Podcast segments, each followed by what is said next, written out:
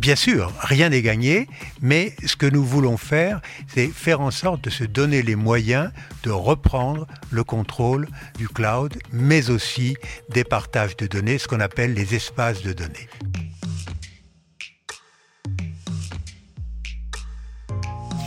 Vous êtes-vous déjà demandé à qui appartiennent les données que vous envoyez dans le cloud? Vous êtes-vous déjà demandé si les clouds avaient une nationalité? Aujourd'hui, 70% des données françaises sont stockées aux États-Unis. Et que fait l'Europe alors? Avec une économie de la donnée estimée à 400 milliards d'euros, a-t-elle une chance de revenir dans la course? C'est le pari de Gaia X, rencontre avec le président du conseil d'administration. Portrait. Hubert Tardieu démarre sa carrière d'ingénieur par IBM aux États-Unis puis en Afrique. Il rejoint ensuite l'administration, travaille sur le fonctionnement des bases de données et invente la méthode Meurize pour analyser, concevoir et gérer les grands projets informatiques. Cette méthode devient un standard dans les années 80 à l'ère de l'informatisation massive des organisations et des grands groupes. Durant une vingtaine d'années, Hubert Tardieu accompagne les grandes entreprises et les États dans des domaines sensibles comme le nucléaire, les télécoms, la défense ou les systèmes financiers. Depuis plus de 10 ans, il conseille Atos et préside sa communauté scientifique. Fin 2020, il est nommé président du conseil d'administration de Gaia X, un projet franco-allemand soutenu par de grandes entreprises et destiné à développer une offre de cloud computing compétitive, sécurisée et fiable pour l'Union européenne. Bonjour Hubert Tardieu et merci infiniment d'avoir fait un détour pour passer euh, sur euh, le plateau de Way. On est vraiment très content de vous avoir avec nous. Euh, Gaia X est un projet extrêmement ambitieux, celui de la souveraineté d'un cloud européen. Pourquoi? Quelle était l'urgence, la nécessité de ce cloud européen? Gaia X a été lancé par deux ministres, Peter Altmaier, le ministre de l'économie allemand, et Bruno Le Maire, le ministre de l'économie française. Et euh, Peter Altmaier avait une préoccupation majeure qui était celle de voir les principaux constructeurs automobiles allemands, BMW, Audi, euh, Daimler, euh, utiliser de plus en plus le cloud, qui, comme vous le savez, est aujourd'hui en Europe principalement américain, et voir que toutes leurs données les plus confidentielles en matière de manufacturing se retrouvaient sur euh, des centres de calcul américains mhm. et donc il était très préoccupé du manque de souveraineté que tout ceci amenait à considérer. Mathieu Stéphanie est à mes côtés euh, aujourd'hui euh, du podcast Génération Do It Yourself.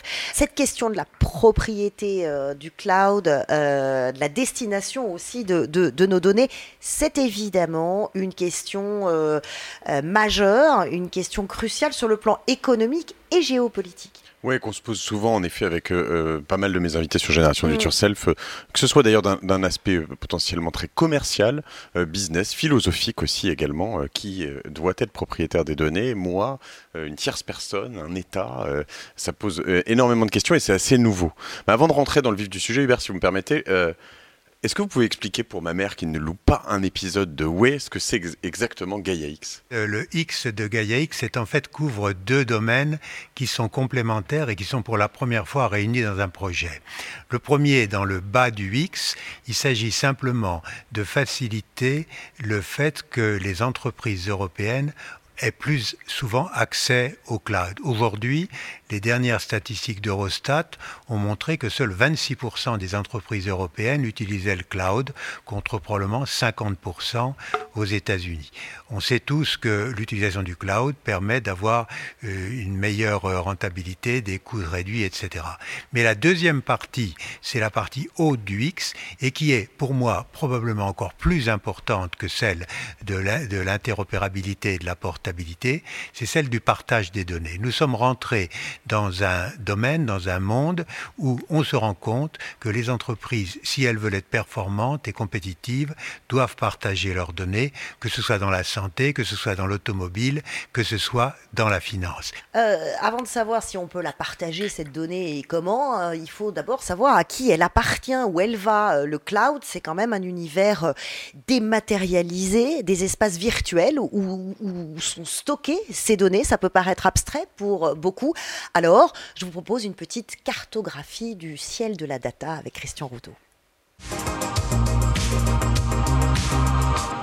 Déjà énorme, le big data va devenir stratosphérique avec un volume mondial des données multiplié par 45 d'ici 2035. Il va donc en falloir des méga data centers pour stocker ces montagnes d'informations numériques, nos données privées comme celles des entreprises et des administrations. On compte actuellement dans le monde 600 de ces gigantesques entrepôts qui renferment chacun des dizaines, voire des centaines de milliers de serveurs. Ces infrastructures, appelées les hyperscale, sont exploitées par les géants du cloud et d'Internet, essentiellement américains, Amazon, Apple, Microsoft, Google, IBM, Salesforce, Oracle.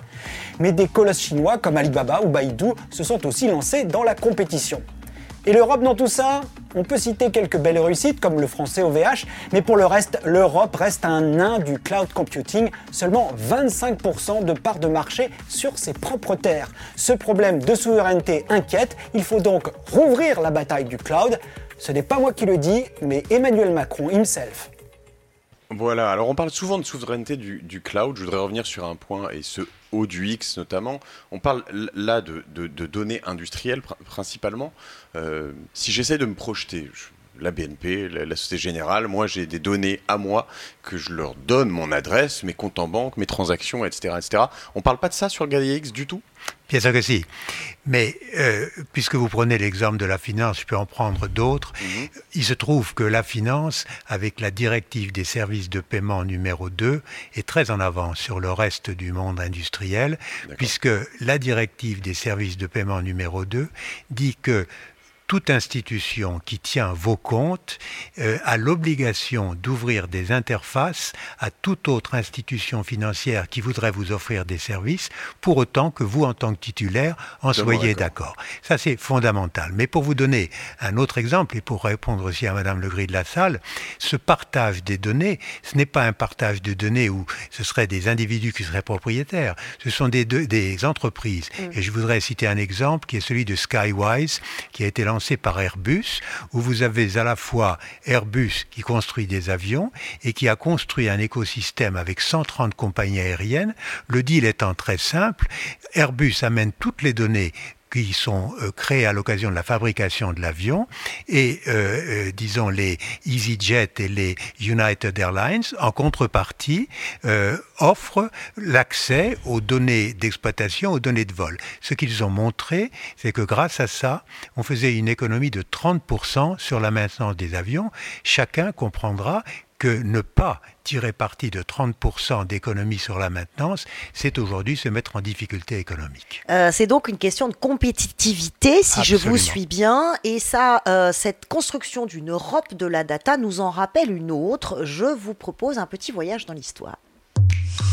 L'Europe, c'est la paix, c'est l'identité nationale, le patriotisme, sans risque de retomber vers le nationalisme et son cortège de haine et de guerre. Et, et Maastricht, pour l'essentiel, c'est marcher vers une monnaie unique. Grâce à une monnaie unique européenne, nous retrouvons une souveraineté. Qu'on ne nous parle pas d'abandon de souveraineté. Nous allons enfin retrouver à 12 une souveraineté monétaire. Être patriote aujourd'hui, c'est être européen. Les deux choses sont synonymes. Il faut dire pour la France, oui à l'Europe et oui à Maastricht, c'est le moyen d'exister dans le monde. Je pense que ça présente une certaine ouverture sur le champ du travail. Et puis, euh, bon, il y aura certainement des problèmes, mais euh, essentiellement. Euh, je pense, des avantages à long terme probablement. Je crois que euh, c'est plus un oui à l'Europe plutôt qu'au traité euh, même de Maastricht. On, on va voter oui pour l'esprit européen, oui pour le rapprochement des peuples, oui pour avoir le droit de passer euh, librement les frontières. Pour toutes ces choses-là, c'est plutôt l'esprit qui, m'a forcé moi personnellement à voter oui. Bon, la question de la souveraineté, elle était déjà bien au cœur euh, euh, des débats et on voit bien que des décennies plus tard, elle n'est pas très parfaite, euh, cette Europe de, de, Maastricht, cette Europe de la monnaie. Est-ce que nous, on peut croire vraiment à une Europe de la data? Est-ce qu'on va y arriver?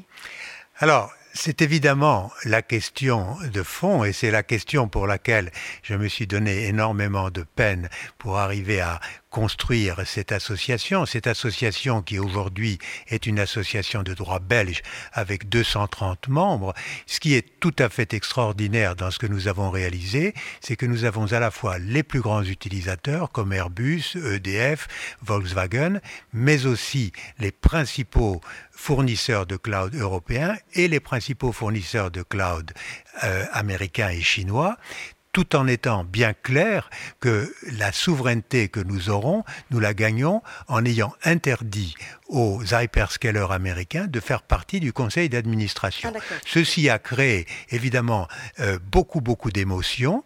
Euh, nous avons tenu absolument fermement sur ce point et donc aujourd'hui nous avons nous avons pratiquement tous les fournisseurs de cloud, qu'ils soient européens ou internationaux, et la plupart des grands utilisateurs. Et chaque jour qui passe, nous avons plus de grands utilisateurs pour construire ensemble les bonnes pratiques qui permettront à chacun d'utiliser le cloud tout en restant maître et souverain sur ses données. C'est là où évidemment viennent mes question suivante. Euh, on a parlé tout à l'heure d'OVH. Euh, donc, euh, on se dit, on veut créer un, champion du cloud européen. Pour moi, le champion du cloud européen, en tout cas tel que le décrivait même Xavier Niel encore récemment, mhm. peut-être OVH. Alors, quelle est la place d'OVH dans Gaia X ou, dans cet univers en tout cas OVH a une place tout à fait majeure dans Gaia X comme étant le seul des fournisseurs European Cloud qui soit numéro 3 en France. Quand vous regardez les autres pays, c'est systématiquement dans l'ordre AWS, Microsoft et Google ou AWS, Microsoft et IBM.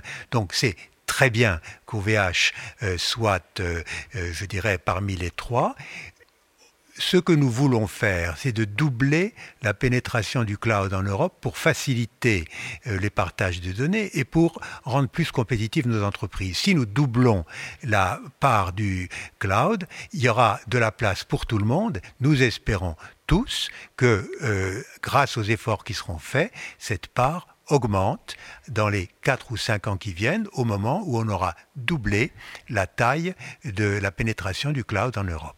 Je voudrais insister juste sur, sur la présence d'Amazon, Google, Microsoft, Oracle que vous avez laissé rentrer. Euh, que nous avons souhaité voir souhaité rentrer, voir rentrer euh, en faisant confiance à un cadre et, des, et un, un ensemble de bonnes pratiques. Est-ce que ça suffit dans cette bataille où on sait bien qu'en face, la culture n'est même. Je ne peux pas dire que je suis certain de ce que je veux faire, mais je voudrais vous rappeler que nous sommes à un moment très particulier, qui est un moment où chacun des pays européens lance un plan de recouvrement. En France, 60 milliards d'euros.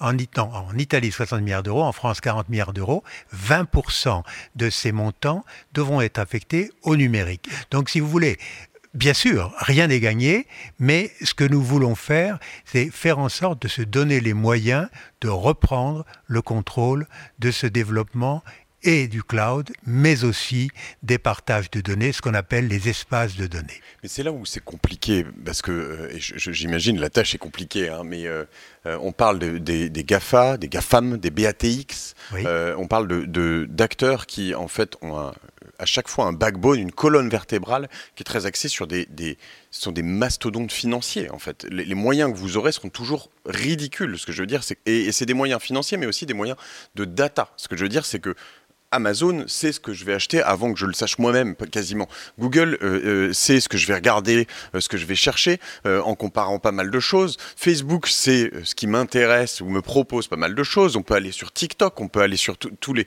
tous les Asiatiques également. OVH n'a pas tout ça. En, Europe, on n'a aucun acteur qui a, a ni ses données, ni ses moyens. Comment est-ce qu'on peut se battre? Est-ce qu'il n'est pas juste trop tard? Alors, Bien sûr, cette question, est-ce qu'il est trop tard, est une question qu'il faut toujours se poser. Mais ce que je voudrais vous faire remarquer, c'est que dans le monde de la consommation, des Amazon ou des Google sont à la fois ceux qui offrent les infrastructures et ce sont eux qui ont les données. Quand il s'agit de données d'automobile, quand il s'agit de données de santé, quand il s'agit de données d'énergie, le problème est tout à fait différent parce que vous serez bien d'accord avec moi pour dire que Amazon n'a qu'une connaissance limitée du monde automobile. Ils peuvent contribuer, mais pour réussir dans le monde automobile, et l'alliance automobile qui vient d'être annoncée en Allemagne, qui s'appelle Catena X, je crois, me rappeler, euh, et qui va euh, développer, enfin qui va donner 2 milliards d'euros euh, pour permettre de partager des données entre constructeurs automobiles. Si vous n'êtes pas du métier, vous n'avez que très peu de chances de pouvoir tirer parti de ça. Donc le pari que nous faisons, c'est que nous serons capables dans Gaia-X, et vous avez parfaitement raison de poser la question ainsi, de maîtriser à la fois les espaces de données pour permettre le partage de données en amenant les principaux acteurs euh, industriels, mais aussi d'être capable d'avoir ces infrastructures qui garantissent la portabilité et l'interopérabilité. Ce qui me fait peur, moi, c'est un peu les OS aussi. Ce que je veux dire, c'est que si on reste sur l'automobile dont vous parlez depuis tout à l'heure, euh, j'ai beau essayer, chaque fois que je change de véhicule, et j'ai que des véhicules européens, euh, euh, de rester sur l'operating system, donc euh, on va dire le tableau de bord qui m'est donné, l'ordinateur qui m'est donné, je finis toujours par mettre mon téléphone, qui était un Android, qui est désormais un, Apple iOS.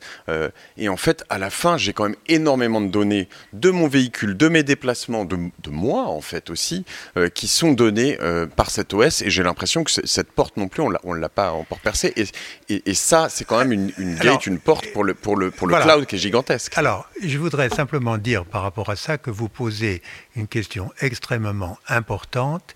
On est aujourd'hui dans une perspective où 80% des données sont stockées dans un cloud central et 20% à la périphérie, dans votre téléphone on va vers un monde dans les cinq ans qui viennent où il n'y aura plus que 20% au niveau central et 80% sera dans le, ce qu'on appelle le edge, dans la périphérie.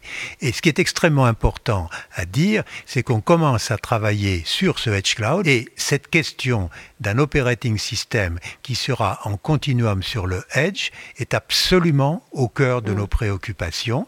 Et sur ce sujet-là, ce que je voudrais vous dire, c'est que les hyperscalers n'ont pas forcément, euh, seront pas forcément les vainqueurs de cette bataille-là. Bien sûr, Google aura ses avantages, bien sûr, Microsoft aura ses avantages, mais au final, ce sera bien la continuité euh, des différents systèmes qu'on utilise qui devra avoir euh, un operating system cohérent. Et ce ne sera pas des mélanges euh, qui seront euh, avec des operating, qui, des operating systems qui s'interfaceront les uns avec les autres. C'est une économie qui représente 400 milliards d'euros, cette économie de la donnée en Europe. Donc vous me confirmez que ce sont des enjeux industriels. C'est ça qu'il faut bien comprendre. Alors, chère madame, c'est tellement vrai que ces sujets de partage de données, quand nous avons fait le summit à, euh, le 18 et 19 novembre, celui qui est venu présenter pourquoi il lui fallait un espace de données de l'aéronautique, c'est Michael Vollorn qui est le COO de Airbus. Ce problème du partage des données est devenu un problème de conseil d'administration. C'est tout à fait nouveau, ça fait six mois que c'est devenu comme cela, mais cette prise de conscience est extrêmement forte. Si je voulais vous dire, comme la façon dont je le ressens, vous vous rappelez tous qu'il y a eu l'Internet protocole, tant qu'il n'y avait pas le web, il servait à peu près à rien, mais s'il y avait eu le web sans l'Internet protocole, ça n'aurait pas pu marcher. Nous pensons que le rapprochement entre ces espaces de données et ces infrastructures portables et interopérables, c'est la clé de l'industrie future. D'où le fait que euh, plusieurs euh, présidents européens, euh, vous avez cité l'Italie, il y a Emmanuel Macron évidemment, en face aujourd'hui, le mettent à l'agenda politique. C'est ça qu'on comprend. Merci beaucoup Hubert Tardieu d'être venu nous éclairer sur ce cloud qui peut nous paraître très abstrait et qui finalement est très concrète, puisque c'est aujourd'hui un enjeu économique majeur. Ça représente des milliards euh, d'euros euh, et donc, du coup, un enjeu politique. Merci euh, beaucoup, Mathieu, Stéphanie. Merci, Charlotte. Merci. Merci. Way, ça continue maintenant et tout le temps, c'est quand vous voulez. Abonnez-vous à Way sur la chaîne YouTube de Salesforce. Vous y retrouverez nos invités, nos chroniqueurs. Activez la petite cloche et dites-nous ce que vous en pensez. Nous lisons vos messages, nous les prenons en compte. Rejoignez-nous sur Way.